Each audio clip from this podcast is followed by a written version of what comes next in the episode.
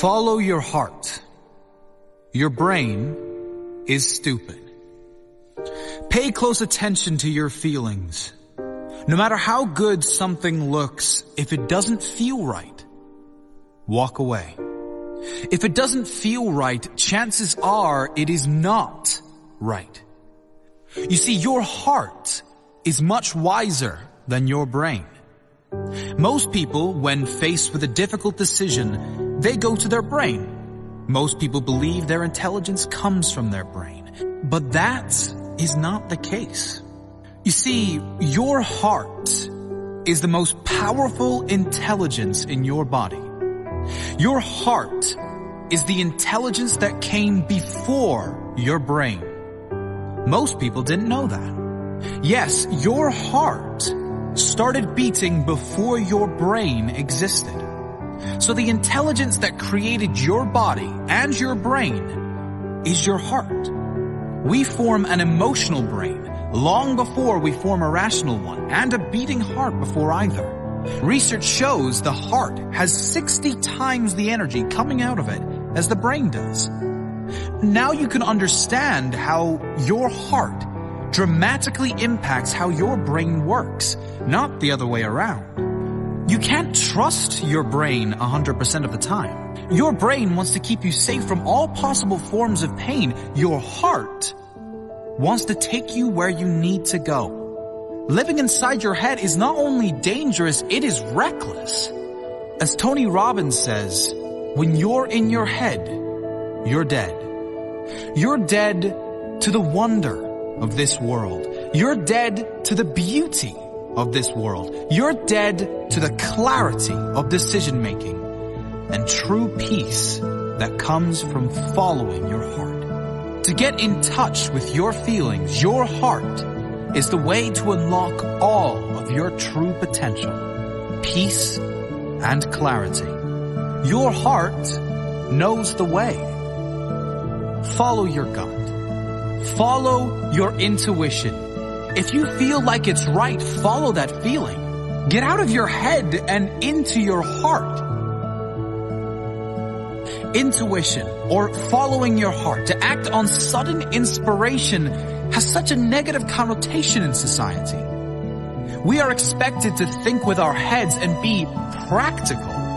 But being practical or logical will never lead to true fulfillment or happiness. You can only get that when you live fully as your authentic self and follow your heart. Even if that doesn't suit those around you. Jim Carrey said, so many of us choose our path out of fear, disguised as practicality. As a society, we are so conditioned to conform to society standards, which discourages us from following our intuition, from following our heart.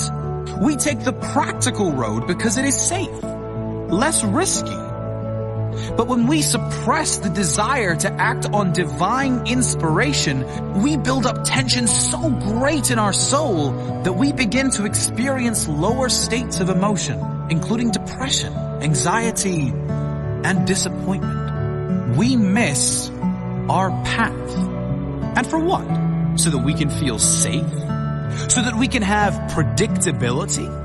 Sure, predictability and safety have their benefits, but if your heart calls and you choose to ignore it, the consequences may far outweigh the benefits. Your heart will lead you to your authentic self. Consider someone who is being pressured within a family to join the family business, to do what generation after generation in his family have done. Will he follow the crowd and be safe?